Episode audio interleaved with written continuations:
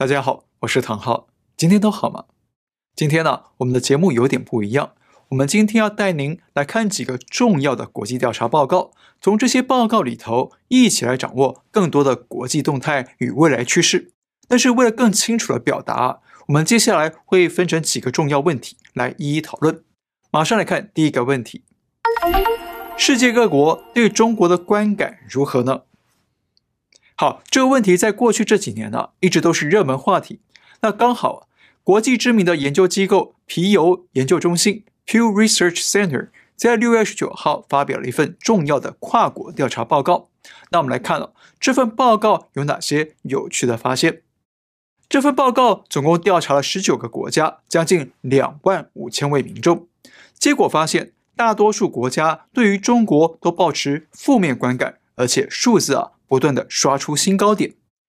以美国为例，去年对中国抱持负面态度的人是百分之七十六，今年则飙破了八成，来到百分之八十二，创下历史新高。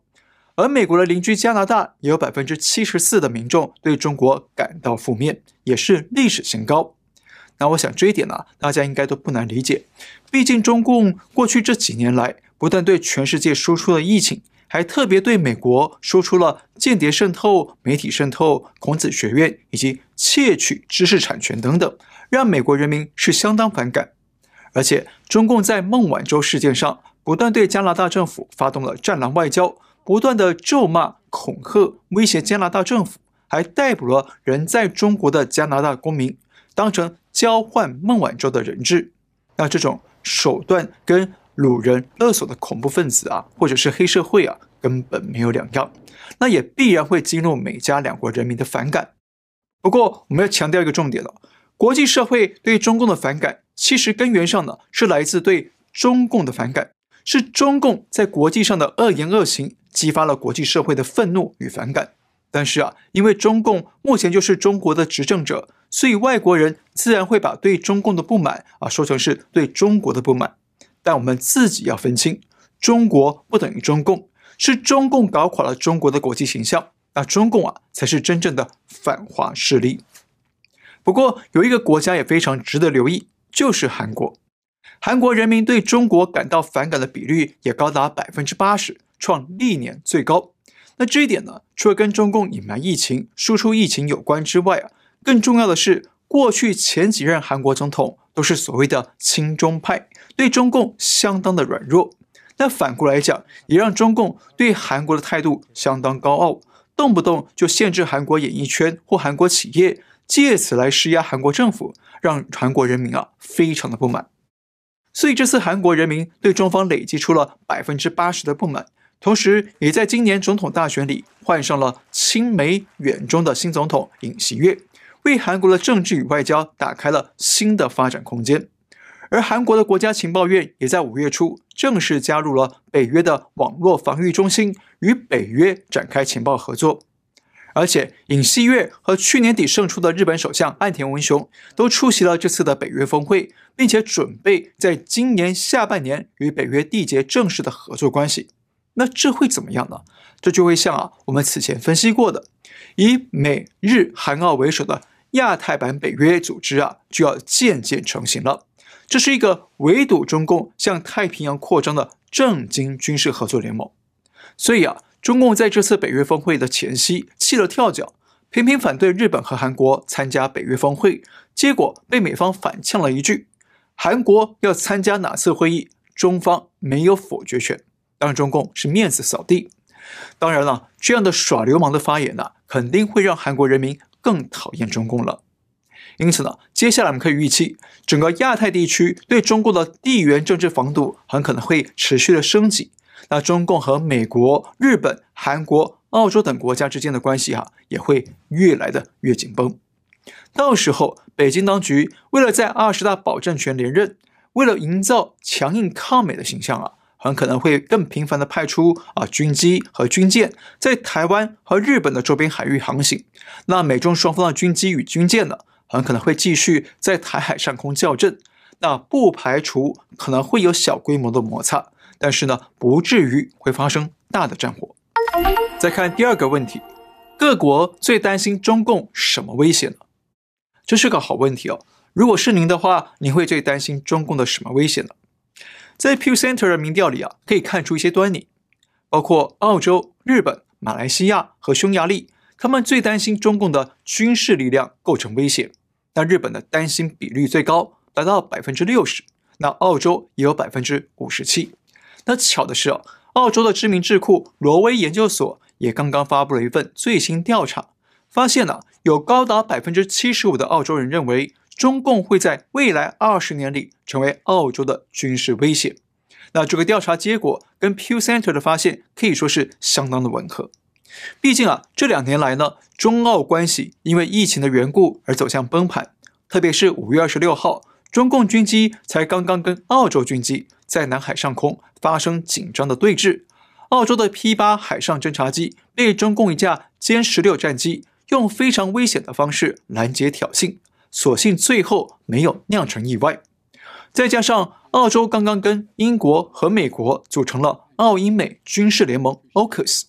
那澳洲将从英美两国那里取得制造核潜艇的技术，扩张核潜艇的海军战力。那这对中共来说是巨大的压力，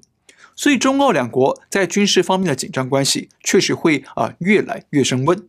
不过您一定会好奇，那美国呢？美国担心什么呢？好问题，美国也担心啊中共的军事威胁没错，但是比率只有百分之四十三。美国人民更担心的威胁是中共对美国国内政治的渗透介入，比率高达百分之四十七。那这一点呢、完全不让人意外。因为过去几年来，美国政府改变了对华的姑息政策之后呢，就不断从美国国内发现许多的啊中共间谍与特务。那这些间谍不但窃取美国的政治与军事机密，还试图影响美国的国内政策与外交政策，让美国人相当反感。那注意哦，还有一个国家跟美国很像，都担心中共对本国政治的渗透介入，就是韩国。韩国人担心中共军事威胁的比率是百分之四十六，但是担心中共渗透的高达百分之五十四，也就是每两个韩国人就有一人担心中共渗透。那这一点呢，刚好印证了我们刚刚说的，过去前几任韩国政府都相当亲中共，为中共侍从，也却也因此啊被中共瞧不起。让中共频频的恐吓韩国，介入韩国的国内政治与选举活动，那这也让韩国民众对中共啊蓄积了巨大的民怨，也提升了对中共的渗透的啊警戒与担忧。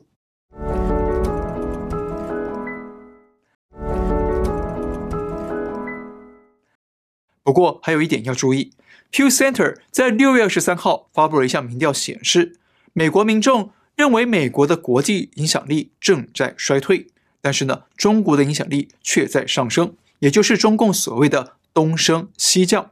那我们看数据图，蓝色的部分显示，有百分之四十七的美国人认为美国的国际影响力正在变弱，但是有百分之六十六的人认为中共的国际影响力在变强。那换句话说，美国人一方面担心中共对美国的内部渗透。同时，也担心中共正在对世界各国扩大渗透，加强影响力。其实这一点呢，也很好理解，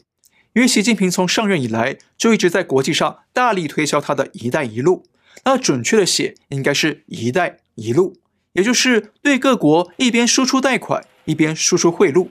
用这种金钱利诱和贪腐威逼的手段来加强中共对各国政治的渗透与操控力度。因此啊，前几天七大工业国领袖宣布要集资六千亿美元，建立一个全球基础建设项目，来协助发展中国家对抗中共的一带一路对中小型国家的渗透与控制。所以接下来我们会看到美中对抗的战场会快速蔓延到全世界，美中双方都要争取中小型国家来壮大自己的竞争力。再来看第三个问题，中国社会最严重的问题是什么？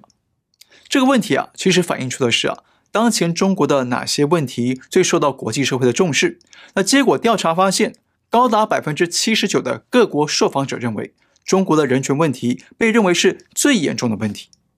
这点相信大家都不反对，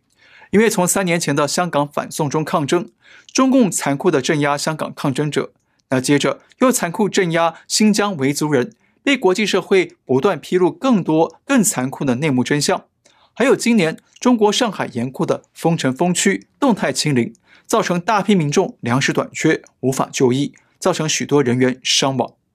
那这些事件都反复表明了，中共虽然嘴里高喊“人民至上，生命至上”，但其实啊，根本是不把人民放在眼里。再加上中共常年迫害法轮功群体，活摘器官到黑市贩售，直到前几天都还有日本的新证人公开新的目击证据来揭露这场超过二十年的反人类迫害。也因此呢，受调查的十九个国家当中，有百分之七十的受访者认为，当前他们国家最应该跟中共发展的关系是增进中国人权。哪怕跟中共谈人权会损害两国的经济关系也无所谓，特别是欧美国家，这个比率几乎都超过百分之七十。那这一切啊，正好表明了各国目前认为中国最严重的问题就是中共迫害中国人民的人权灾难。再看第四个问题，美国真正的大敌是谁？虽然拜登曾经说啊，俄罗斯是美国的最大敌人。但是在美国人民眼里啊，可不是这么认为的。民调公司盖洛普日前发布了一个民调，请美国人民选出他认为今天美国最大的敌人是谁呢？结果毫无悬念，中共以百分之四十九的得票率登上了冠军，而且是连续两年蝉联这个宝座。那第二名虽然是俄罗斯，但是俄罗斯的支持度啊只有百分之三十二，差了中共一大截。这表明了。中共对美国的威胁性啊，已经深入美国社会的心里。那无独有偶，澳洲也有类似的情况。刚刚我们说过，澳洲的调查发现，有百分之七十五的澳洲人认为中共会在未来二十年内成为澳洲的军事威胁。那与此同时呢，调查也发现，目前多数澳洲人认为日本是他们在亚洲地区最好的朋友，认同比率高达百分之四十三。然而，在八年前，也就是二零一四年，当时认同日本是最好朋友的比率只有百分之二十九，这个数字竟然跟中共一样。当时啊，也有百分之二十九的澳洲人认为中共是最好的朋友。那二零一六年还一度上升到百分之三十，但是今年这个数字却像雪崩一样跌到谷底，只剩下百分之六。这个数字是什么概念呢？就是每十个澳洲人当中啊，只有半个人会认为中共是好朋友，是不是很壮观呢？那简单说，不论是美国还是澳洲，目前都认为中共才是当前最主要、最强大的国家威胁。所以，接下来我们可以预见，澳英美联盟的军事合作不但会持续的扩大，还可能会拉拢日本或者韩国加入联盟。而且，如果中共真的对台湾动武，那么，澳洲很可能会介入台海或南海的军事防卫，避免中共占据台湾之后，对澳洲本土带来更大的军事威胁。再看第五个问题，哪个国家最适合当世界领袖呢？我们知道，现在的整个世界格局就是美中两大强权的竞争对抗赛局，那美中双方都在竞争世界领袖的地位，但是在各国人民眼里，谁最适合当世界领袖呢？根据欧亚集团基金会在六月十五号公布的最新跨国研究发现，有高达百分之七十三的受访者认为，如果美国是世界领导强权，会对自己的国家比较有利。那相反的，认为中共担任世界领袖会比较有利的只有百分之二十七。那换句话说，国际社会对美国的大国担当的信任呢，是中共的三倍以上。而且在澳洲的研究也有类似的发现哦，澳洲人最信任的国家是日本，比率高达百分之八十七。那信任美国的虽然低一些啊，但是也有百分之六十五。然而啊，信任中共的却只有百分之十左右。不信任中共的澳洲人居然高达百分之八十七。这表明什么？简单一句话，中共做人太失败了。